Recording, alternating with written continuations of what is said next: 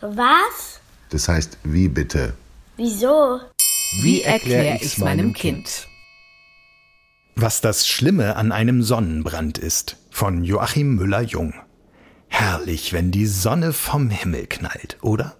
Wer die Gelegenheit hat, sich abzukühlen, ob im Urlaub im Meer oder in den Wasserspielen eines Stadtparks, kann von ihr kaum genug bekommen und sich fast nicht vorstellen, dass wir diese herrliche Sonne auch extrem fürchten müssen. Mehr fürchten, als uns allen lieb ist. Klar, keiner von uns kann und will sich in dunklen Höhlen verschanzen. Das Sonnenlicht brauchen wir, damit unser Körper das Knochenvitamin D aufbaut. Wer aber stundenlang ungeschützt draußen ist, muss damit rechnen, dass die Sonne ihr zweites, ihr grässliches Gesicht zeigt. Nicht plötzlich wie ein Monster, sondern schön grausam und langsam werden wir flambiert. Unsere Haut verbrennt. Der Sonnenbrand bei jungen Menschen ist, wenn er mehr als etwa sechsmal bis zum Erwachsenwerden zuschlägt, ein ernster Strahlenunfall. Ein Großteil der Hautkrebsfälle von älteren Erwachsenen ist genau so zustande gekommen, weil sie sich als Kinder ungeschützt in der Sonne grillen ließen. Wie genau das passieren kann, war lange nicht klar, obwohl viel an der Haut geforscht wird. Ganz sicher falsch, aber sind einige Gerüchte, die immer noch kursieren. Um schön braun zu werden, damit die Haut den Farbstoff Melanin produziert, muss man gewiss keinen Sonnenbrand gehabt haben.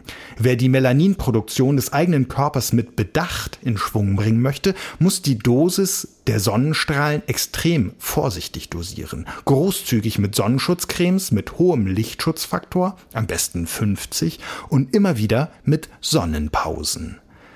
Der Sonnenschutz soll nicht das Sonnenlicht abschirmen, sondern nur den Teil der Sonnenstrahlung, den wir mit unseren Augen gar nicht sehen können, die ultravioletten Strahlen, kurz UV-Strahlen. Sie sind extrem energiegeladen und sie sind die eigentlichen Auslöser für den Sonnenbrand, denn sie dringen, anders als das sichtbare Licht, tief in die Haut ein. Dort in der Epidermis schlagen die UV-Lichtwellen ein wie ein Meteoritenhagel.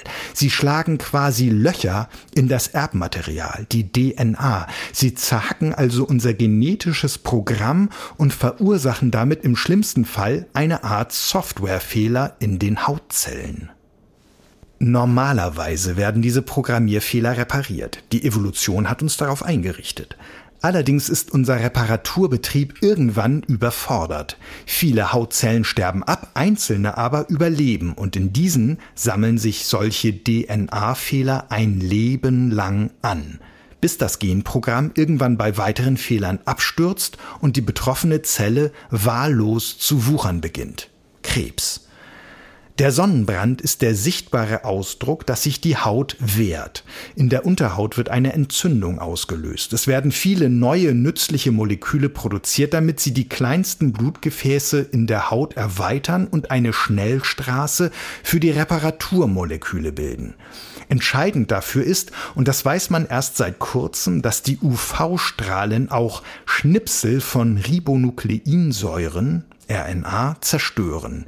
Diese winzigen Verwandten unseres Erbmaterials DNA, das steht für Desoxyribonukleinsäure, kontrollieren unsere Gene. Wenn sie nun ebenso wie die DNA von den Ultraviolettstrahlen massenhaft zerhackt werden, aktivieren sie offenbar schädliche Gene.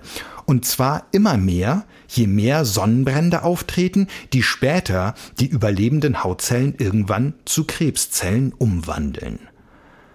Der Sonnenbrand selbst ist also gar nicht die eigentliche Gefahr. Er heilt auch meist schon nach ein paar Tagen, wenn abgestorbene Zellen an der Oberfläche abschuppen. Wirklich gefährlich ist der digitale Flächenbrand im Erbgut, der für uns unsichtbar in der Haut abläuft. Der Sonnenbrand ist nur die rote Lampe und schmerzhafte Sirene, unser in die Haut eingebauter Feueralarm. Er zeigt an, wenn die Sonne in unserem Genprogramm rumhackt. Wer also den Sonnenbrand vermeidet, ist ein moderner Held, ein Doppelter sogar, Brandbekämpfer und Datenschützer in eigener Sache.